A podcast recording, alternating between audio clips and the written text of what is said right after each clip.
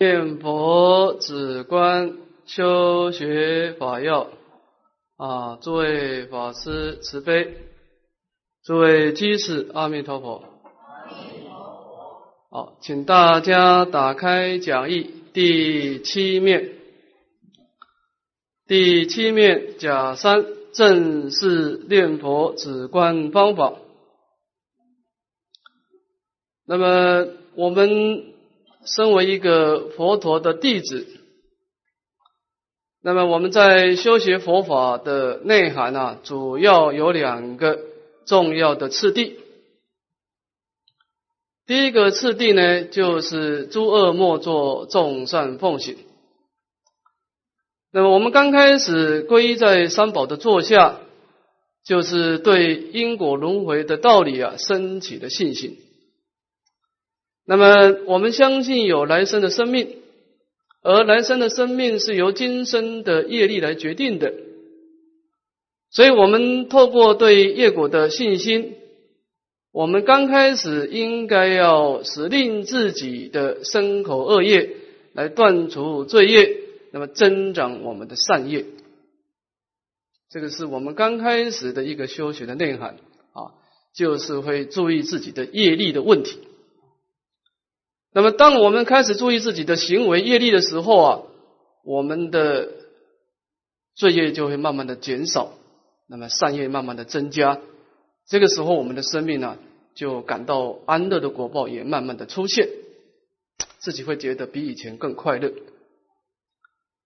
但是，身为一个佛弟子，我们当然不会就在这个地方得少为足，我们应该在进步啊。那么。那么，在从业果上的修学当中呢，我们应该进步啊，到自尽其意，就是我们不但是只是尊注意到自己的行为，开始去注意心地的法门。那么也就是说呢，我们开始从轮回的观察，我们觉得啊，在轮回当中成就一个安乐的果报，虽然是甜美了，但是毕竟是无常。还不是我们一个真实的归处，所以我们开始去寻求更圆满的出世的解脱。因为虽然我们今天造了善业，在三界得一个安乐的果报，但是饶如千般快乐无常总是到来，这种快乐还是给我们一种不安全感。那么这个时候，我们开始去修学这个。种种的止观的法门来对治内心的颠倒，那么开始追求一种出世的解脱。那么当然就是所谓的圣道。那么今天我们所介绍的止观啊，也就是一种如何的来把我们一种无始劫来我们所欣喜而成的一种错误的颠倒的思想。那么加以修正。那么止观呢？简单的讲，就是在修正我们的思想，如此而已。那么在整个止观的内涵当中啊，在佛法的传承有三个主题。第一个呢，止观的主题是在关照我们的众生法界。那么一般来说呢，小乘的学者或者讲南传佛教啊。他们修止观的内涵就是关照我们现前的五蕴的身心世界，就是你现在的一个果报体啊，可能是男人的果报，或者他是女人的果报。你不要向外追求，你所观的境界就是你现在的生命的果报，色身跟内心的活动。那么当然，在观察身心世界的时候，你就会发觉你的身心世界有很多的缺陷啊。包括不净、苦、无常、无我。那么，在一个以无因身心为所关境的一个心情，它的一种关照呢，是一种厌离的，是一种否定的一种心态。那么，我们看南传佛教的一种关照无因身心世界的不净、苦、无常、无我，那么他对生命体是抱着一种否定的方式、厌离的方式。那么他对生命没有其他的希望啊，所以小乘的学者修三三昧，空无相无愿啊，他把三界的果报体消灭以后，他不再有任何的期待，所以当他把三心世界消灭以后呢，他就进入到一种偏空的、没有生命现象的一种偏空涅盘的境界去了。当然，这是他的选择。啊，那么就是说，我们在修止观的第一个主题是一种众生的五蕴这种杂染相、苦恼相为所关键。啊，那么第二个主题就是以佛法界为所关键。那么这个佛法界，当然诸佛菩萨经过长时间的积功累德，他的身心世界是万德庄严的境界。那么，当我们是以这个所谓的佛菩萨为所关键的时候呢，那个心情跟以众生法界就不同了。那个是一种皈依的心情、赞叹的心情、好要的心情，就是我要跟你一样啊，就是你能够成就，我现在暂时做不到，但是我希望有一天跟你一样。所以他这种是一种本尊相应的一种心情啊，以一种诸佛菩萨的功德当做自己未来一种生命的目标。那么当然，这样的心情是好要的。那么就是在修持观的第二个主题，我们也可以选择以佛法界为所关键。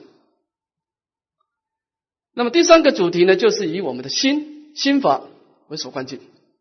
那么基本上呢，这个天台宗、唯识宗啊，它的关照啊，它不关众生法界的杂染，也不关佛法界的清净，它是关照现前一念心性，就是你当下这个能够明了分别的心性。那么当然，关心的重点啊，一言以蔽之啊，就是访望归真，正念真如。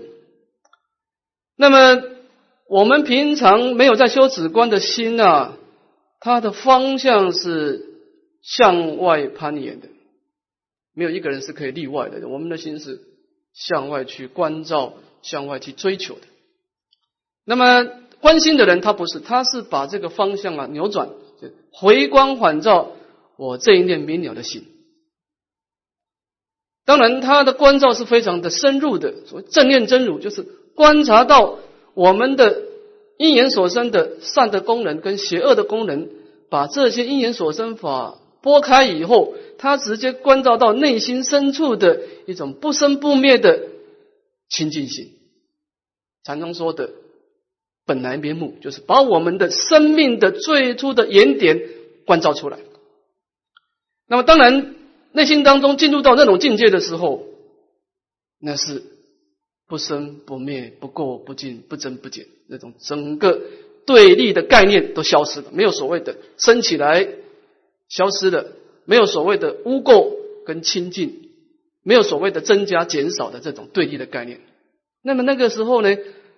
佛法案例一个名字叫一真法界，就是它是一种绝代的一种绝代生命的一种状态啊。那么佛法案例一个名叫真如，或者讲自信清净心啊。那么当然，在这种绝代的状态，也没有所谓的杂染法，也不可得清净，也不可得，不可得也不可得。所以禅宗说，那个时候是没有说话余地的啊，开口便错，动念即乖。啊，如人饮水，冷暖自知的。那么，站在一个净土宗的角度呢，在这整个三种的止观的主题当中呢，我们所偏重的是第二个主题，就是以阿弥陀佛的功德来当我们主止观的一个修学的处所啊，一个所关键啊。当然，因为身为净土的一个最大的目标就是求生净土。虽然念佛也可以消业障，也可以身体健康，也可以让我们今生当中得到很多很多的安乐，但是都不是我们的重点，那是一个枝末啊。我们永远要知道一个观念：修习净土的根本的目标就是求生净土，这离开三界，因为三界你再怎么弄，它毕竟就是苦，它的本质是苦，是不能改变的。那么求生净土，在一个净土中的法门，就是要感应道教。你的心要跟诸佛的心要能够感应。那么感应的方法，你就是要不断的去意念观察，那么阿弥陀佛的功德。好，那么这就是我们说的这个今天的主题啊，正是念佛止观方法，就站在一个念佛的角度来探讨他修止修观的方法。好，我们看今天的讲义啊，那么分成两科，第一个呢先做一个总标，第二个做一个别名啊，先看那个总标。那么当然这个净土宗的止观的传承很多了，不过呢。讲的最详细的就是天津菩萨的往生论的五念法门啊，所以我们这个止观呢，就以天津菩萨的这个五念法门来说明这个止观。那么净土宗身为一个净土宗的学者，我们说过，我们整个修行的重点是要愿离娑婆，寻求极乐，要成就往生的功德。那么往生的功德呢，天津菩萨认为啊，我们要一个人要往生啊。必须要记住五个主题：第一个礼拜，第二个赞叹，第三个作业，第四个观察，第五个回向。那么，透过这五个法门的修行呢，就能够使令我们一个业障的凡夫啊，那么跟弥陀的大功德海感应道交。好，那么这五个法门，我们可以做一个分类，就是呢，礼拜、赞叹、作愿是一种成就值的功德，就是禅定的功德。那么，在止观的时候，我们昨天说过啊，止观的第一个基础一定要先修止，因为你心中有太出众的妄想，你根本就不能去观察任何的真理，不可能，因为你的心已经没有堪人性，你的心已经被你心中的妄想啊耗损掉所有的精神体力，就是妄想。所缠缚啊，所缠绕，你的心已经没有功能再去思维佛陀的真理了啊！所以我们永远要记住一个观念：你修止观，第一个，你到佛堂去，一定先修止，把心先做一个调整啊。那么在净土中的修止呢，有三个法门：第一个礼拜啊，深夜的礼拜啊，你应该有一个阿弥陀佛的圣像啊，那么以皈依的心情、忏悔的心情。来礼拜阿弥陀佛。第二个赞叹，那么前面的礼拜是一种深夜的皈依，那么这个赞叹是口业啊。那么赞叹呢，在天津菩萨的往生论说啊，主要是称念阿弥陀佛的圣号，因为阿弥陀佛的圣号是无量光无量寿，它本身就是代表弥陀的功德，因为无量光就表示一种无量的智慧。那么无量寿呢，是一种无量的福德，就是这个圣号，它本身就是一种功德的一个法界。啊。这是我们这念心呢啊，清珠投于浊水啊，浊水不得不清啊。佛号投于乱心，乱心不得不佛。就是我们内心当中没有功德，但是呢，这个佛号在我们进入到我们心中以后啊，它就可以把它的功德啊。把它转成我们自己的功德，好，所以呢，我们可以赞叹，赞叹就是念阿弥，你念南无阿弥陀佛的圣号，就是在赞叹，就表示一种无量光无量寿啊。当然，这个无量光无量寿，从本质上来说是弥陀的功德，但是当我们在意念它的时候，这个无量光无量寿呢，也是转成我们内心的功德的。好，那么第二个是赞叹弥陀圣号的功德啊。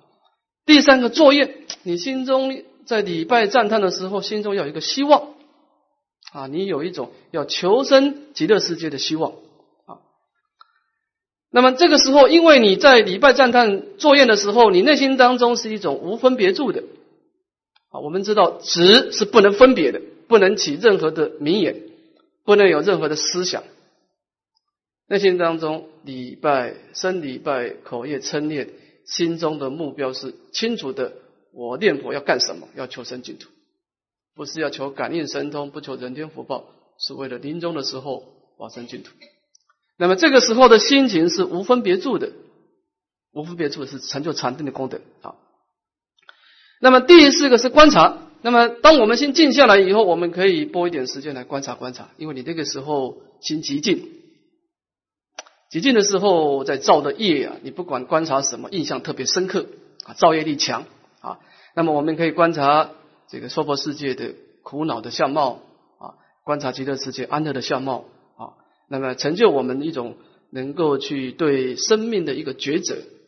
我们知道什么是应该放弃的，什么是应该追求的。那么这个就是一种智慧的抉择，这是一种观啊。那么前面的禅定跟智慧呢，基本上我们的心情都是扣着自己的生命，我自己透过止观，我能够离开痛苦，得到究竟的安乐。但是呢，站在大正的角度，这样是不够的，因为在三界的流转当中，不是我们在流转，还有无量无边的如母有情都在流转。所以，我们应该也要对这些跟我们一起流转生死的众生啊，释放我们的善意，释放我们对他的关怀。这个时候，我们应该做回向。我在弥陀的功德当中，透过礼拜、赞叹、作业、观察，我累积的一些功德。但是，我不想把这个功德自己受用，我愿意把我的功德回向给众生，都能够仰仗这个功德。大家投身净土，这样子就把我们的信仰扩大了，也就把我们前面所积极的功德啊，就转为更加的殊胜。那么，当然这样的一种广大的胸量啊，就容易跟弥陀的本愿啊感应道交了。好，那么这个是一个大纲的说明啊，就是我们在修止观呢，我们根据天津菩萨的传承，天津菩萨往生论的传承呢。是有五个次第来完成我们的一个往生净土的功德。好，好，现在我们就看第二的别名。那么在五念法门当中呢，主要是成就三个内涵：第一个是禅定，第二个是智慧，第三个是大悲。那么我们先讲这个禅定的功德要怎么成就啊？就是我们一个散乱的心情如何先成就禅定的功德啊。那么这一下有印光大师一段简单的开示，我们先把它念一遍。《楞严经》大势至菩萨说：“东摄六根，净念相继，得三摩地，思为第一。念佛时，心中要念得清清楚楚，口中要念得清清楚楚，耳中要听得清清楚楚。意、舌、耳三根，一一摄于佛号。”则眼不会东张西望，鼻也不会受别种气味，身也不会懒惰懈怠，名为都摄六根。都摄六根而念，虽不能完全无妄念，较彼不摄者，则心中清净多矣。故知净念，净念若能常常相继，无有间断，自可心归一处。浅之则得一心，深之则得三昧。好，那么在净土中的修习这个止啊，那么印光大师的文昌是很强调用楞严经的都摄六根净念上去的方法。好，那么我们看这个第九面啊，这么印印主他开展出一种所谓的都摄六根净念相聚的念佛法门啊，是一个什么样的情况？我们加以说明。啊，看第九面。那么这个。我们在修习这个念佛的时候啊，不管你是礼拜或者是所谓的赞叹呐，那么我们的心当中对佛号要产生两种力量，第一种是专注力，第二个是相续力。那么专注力呢，就是都摄六根啊；那么相续呢，就是净念相聚。那么在印光大师的文钞当中呢，所谓的都摄六根呢，就是一记弥陀念诵听啊，在佛号当中呢，产生一种点状的力量。那么，经过这样的力量的相续啊，把这个力量变成一种扩充成一种片状的啊，实际成片三三四啊。那我们简单的做一个说明好。那么我们在念佛的时候，你一定要知道你的所皈依的境界是什么。说是我今天是一心归命极乐世界阿弥陀佛。那么谁代表阿弥陀佛呢？理论上。阿弥陀佛的技术，它本身的能力是没有障碍，它可以是这是一个形状的方式表达出来，它也可以用光明的方式表达出来，也可以以声音的方式来表达它的功德。那么我们前面也说过了啊，在所有的弥陀所表达的方式，观想、观相、持名当中呢，以意念弥陀的声音为最为简单、最为稳当啊。所以我们念佛人一定要知知道啊。你在皈依弥陀的时候啊，其实是以阿弥陀佛的声音，这个就是你的皈依境。阿弥陀在哪里？南无阿弥陀佛，阿弥陀就出现了，他就在那个地方。好，那么这样子讲，我对佛号的专注归应该怎么达到呢？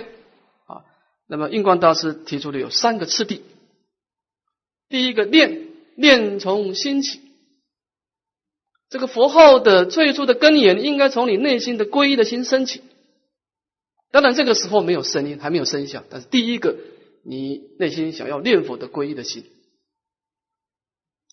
有些人的佛号啊，不是从内心升起的，就是嘴巴念佛，心打妄想，哈，他的佛号是从嘴巴升起的，这样子不能构成皈依，因为你嘴巴念佛，心打妄想，那么这个佛号的起源只是从嘴巴出来，那么这个佛号不是从内心的一种皈依的心升起的，这个佛号就不能构成所谓的相应，所以这个佛号对你就产生不了一种救拔的力量。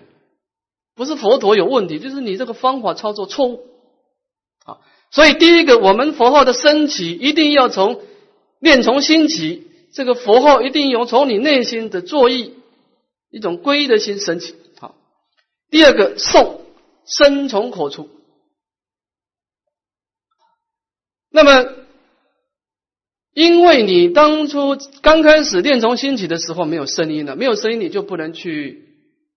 不能去捕捉，不能去取这个所缘境。我们凡夫一定要在六层的境界。那么这个时候，你可以靠着嘴巴的震动啊，或者你练六次或练四次啊，靠着嘴巴的震动啊，创造出一个声相出来，一个声音，你才能够去意念啊。所以呢，第二个次第啊，声从口出，你应该靠嘴巴的震动创造一种声音，不必要很大声，但起码你自己要听得到。第三个次第，音从耳入，你要把你创造的声音再听回去。啊，那么当你一个符号的操作，透过你一种念从心起，声从口出，音从耳入，那么我们说你跟弥陀已经有一念的归相应啊，一念的相应，一念佛，念念的相应，念念佛，你的心已经跟弥陀的广大的本愿功德啊。接触的，换句话说，弥陀的功德已经在加持我们。那么这个地方有几点有值得我们注意的哈，就是说啊，我们念佛有两点要注意的啊，一句弥陀念诵听啊，我们也可能去打佛七啊，打佛七呢，就不是你一个人打，有一百多个在打佛七，那每一个人都创造一个声音。那么这个时候，哪一个声音是我的归处呢？这个诸位要知道。你只能够听你自己的声音，这个很重要。不管你的声音是多么的微小，你在修持的时候，你那个就是说，一百多个打佛机，每这个虚空当中创造一百多个佛号出来，你只能够去取你自己的声，你自声音。当然，其他的声音我们不必要去去排斥，但是它只是一个祝贺啊，你知道它存在就好。但是呢，你听到的只能够专注到一个一个 pony 的，就是你自己的声音，这点非常重要。啊，这样子在楞严经上说，你自己创造一个声音，自己听回去啊，你的心才会慢慢慢慢的极尽对之妄想。如果你听别人的声音，刚好是心随境转，你越念佛啊，心越散乱。所以这个地方要注意。第二个，注意你当下的佛号就好。有些人念佛，他就是想说：“我怎么念的不好啊？下一句佛号是不是会更好啊？”或者你前一面打妄想，那么开始后悔。诸位，我们念佛一定要知道，不要管过去，也不要管管未来，注意当下的佛号，注意当下就好。你把每一个当下的佛号都念好了，你的佛号就是圆满的。不管你打你的妄想打得多深，只要一抓回来，第一件事注意当下的佛号。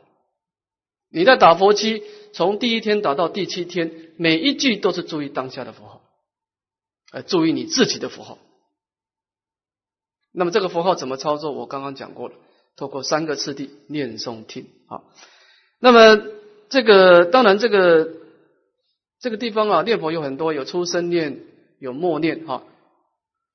那么出生念当然，因为你这个要取所缘境啊，只一定要有善取所缘境的相貌你声音理论上你的声音越大声啊，对你越有利，因为你越容易去去取到你的声音。但是呢，你声音太大了，你就伤气，不能持久。那你念佛最忌讳嘴巴都不动，你那个时候声相啊模糊，你自己要专注就有困难，你很容易妄想插进来。所以王念祖老居士的大智慧，他告诉我们：金刚石，就是嘴巴要动。啊，这个声音在唇齿之间，在嘴唇当中，嘴巴动，但是它不是很大声。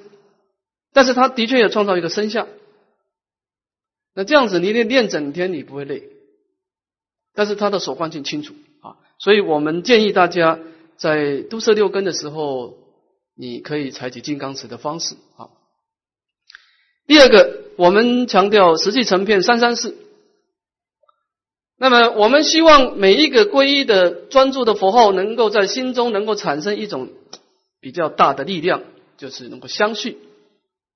那么这当中呢，既然相续，就必须有一个印调，因为你念佛啊，最怕就是追顶念阿弥陀阿弥陀阿弥陀阿弥陀阿弥陀阿弥陀阿弥陀，没没头没尾的，没头没尾的时候啊，你的心就很难摄住啊。所以印光大师就是说啊，你可以以实际佛号为当做一个一个循环啊，那么。在整个实际佛号的循环，一个循环当中呢，你把实际佛号分成三段。我大家我念一次，大家听听看哈。南无阿弥陀佛，南无阿弥陀佛，南无阿弥陀佛，南无阿弥陀佛，南无阿弥陀佛，南无阿弥陀佛，南无阿弥陀佛，南无阿弥陀佛，南无阿弥陀佛，南无阿弥陀佛，三三四。那么这样子呢，就是你练三声停顿一下，练三声再停顿一下，那你会觉得这个，哎呦，这产生一个循环。我们在娑婆世界的众生呢，音声对我们影响最大，而且是要有节奏。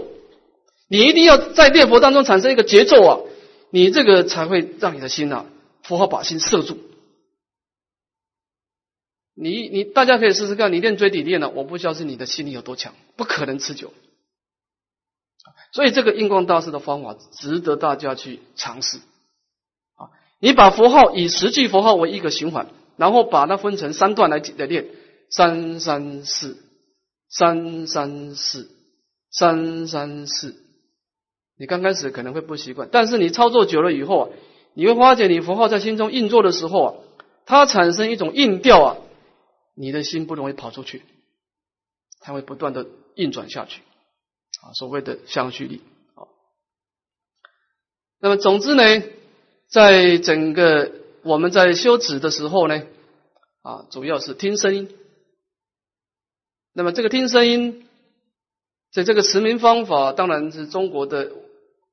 我看我们中国的净土宗的祖师了，除了初祖慧远大师以外啊，从善导大师以后的祖师啊，每一个人都强调持名，没有一个例外。因为我们娑婆世界的六根当中啊，我们的心呢要跟外境接触啊，有六个门，就是眼耳鼻舌身意。但是这六个门呢，耳根最耐用。诸位，你可以试试看，我今天把前面放个佛像啊，你用眼睛观想佛像，你观想一个小时，你就非常疲惫。这个眼根不能用太久，因为这个眼根的功能有限。但是你用耳根呢？印光大师说，不但摄心，又能养神。你用耳根可以听一整天，完全不会疲惫。这就是为什么我们今天以声音为所关键，因为你这个耳根耐用，这个门你怎么开它都不会坏。好。所以我们在念佛的时候一定要注意哈，你自己创造一个声音，然后你自己再把这个声音听回去，然后每一次的用功都注意注意当下，注意当下就好。不管你前面念的多坏，那都不重要了。注意当下，不要对未来有任何期待，也不要对过去有种种种的后悔。你把当下的符号练好就对了。你的工作只有一个一件事情，注意你当下的符号。注意你自己的符号。好，好，那么我们再看第二个静坐五点计数法啊。那这当中有一个问题就是啊，我们在进行的时候，我们可以掐住了计数。那么当我们静坐的时候，我们不能掐住，手不能动。这个静坐的时候你掐住啊，印光大师说容易得病的，容易生病的啊。所以我们静坐的时候，手要放下来，身体保持轻松。那么这个时候呢，我们可以用五点计数法啊。那么我们看这个五点计数法，当中有四个原则。第一个，安置地上，令心下沉啊。我们可可以把这五个点呢放在地上，让心下沉啊，这个是蛮重要的啊。有些念佛的人呢，他练一段时间以后啊，特别是精进的人，现在的人没有什么感觉哈。精进的人，有些人念佛头痛。他一念佛头就痛，那么当然他就怕了，就不敢再练了。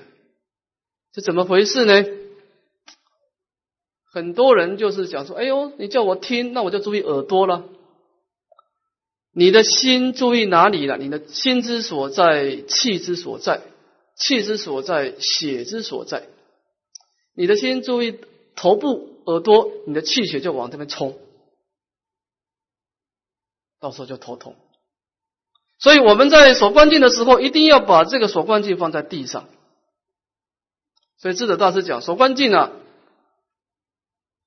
一个人的锁关镜不能超过腰部腰部以上的，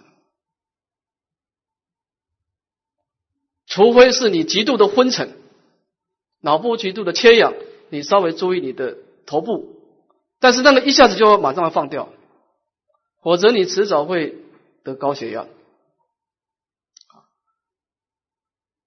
这个我们的道家讲说是养生之道啊，这个地水火风啊四大的调和，你要把这个火气往下降。那么这个水啊，其实地水火风主要是这个这个火跟水啊，水要往上升，所以我们在打坐的时候啊，舌头要顶住上颚，干什么呢？就是把这个水啊带动起来。我们一般的情况啊，火是比较轻的，火是在上面，水在下面，就这个炼丹呢就炼不成了。这个火在上面烧，上面锅子没有水，就破掉。那么我们一个正常正常修行的，一个身体健康的人呐，你的舌头是经常保持很多的舌头甜美的，那么他的火气是降到下面的。所以你看，任何的武术，特别是太极拳，他在用功的时候都是下实上虚。啊，下半身的筋肉要绷紧，下半身一定要放松，就是把这个火气往下降。有些人他这个念佛啊，他也不得方法，也随便就是这样子练的，上火了，上火了怎么办呢？就是退火的东西。那么火对我们的身体是非常重要，你这个。身体的消化、肠胃的温度没有温度，你根本不能运转的。到最后，身体变成胃寒，糟糕了。所以，我们这个火气要还本归元，要把它降到你的丹田，乃至丹田以下。所以，参公师傅的拜佛啊，他很强调，你在拜佛的时候，脚掌用力，上半身放松，下实上虚。真正高明拜佛的人啊，他拜佛的时候啊。他头不流汗的，这个我想我们拜佛有三种，第一种人是拜的满头大汗，你你这个拜佛你还有还还要再进步啊，就是你这个心浮气躁太急躁，你这个上半身太绷紧了，下半身没有用力啊，所以这个火气都上来，你这样修行很，因为你色身没有调好，你就很难入三昧了，身不调心就不调，你这样越拜会越躁动，你根本不可能跟弥陀感应道交。那么第一种人是拜到满头大汗的，那这个人是是太急躁了，你可能要求自己数量拜多怎么样？第二种人是头部已经不流汗了，上半身流汗，这个算不错，但是还有进步的空间。真正会拜佛的人，他上半身完全不流汗，下半身流汗，高手。你的诸位，你试试看啊，就像打太极拳一样。你下半身下半身用力，上半身不能。你这样子就是把整个火气往下降。这个火气对我们很重要。你身体的功能要运作、消化，都要靠你的温度。就是你不要让它失调，不要跑，不要它跑跑到上面来，跑到上面你拜佛就把它降下去。啊，所以我们在念佛的时候，你一定要让你的这个佛号的所缘境是在地上运转。啊，那么你心往下沉，火气就往下沉。好，第二个所缘形象清楚分明。那么这五个点，一二三四五，每一个点都是练十句啊，三三四一个点，然后移到下面，移到左边，再到第四、第五哈。但是这五个点只是给大家一种摄心的一个方便啊。那么你在念佛的时候，你还是知道你的所言的形象还是佛号，还是以佛号为所缘境。第三个，宁可少念，不可草率，这个就很重要。所有的业力都是要专注这个业力才强，不管是善业恶业。那么念佛的道理也是这样。我们身为一个求生净土的一个修行人啊，不要说是为了别人的赞叹啊，就把自己的佛号念很多，不必做这种工作。你要重点把佛号念得好。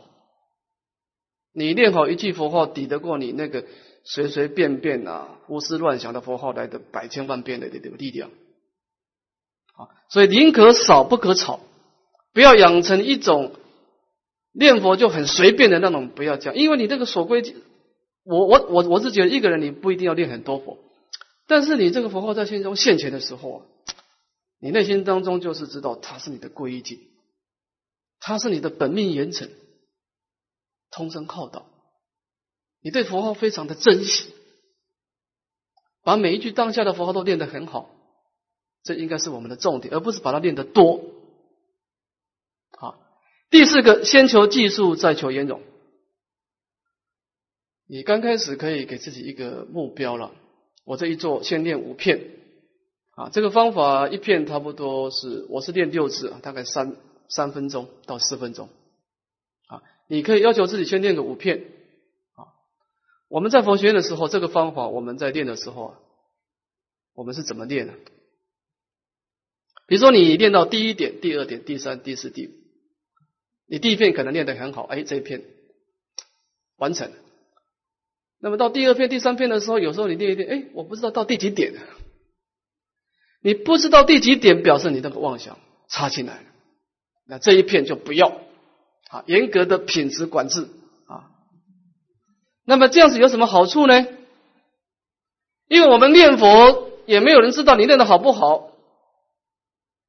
你做一个工作，人家会上司会告诉你做的怎么样怎么样，会有人会去评断你。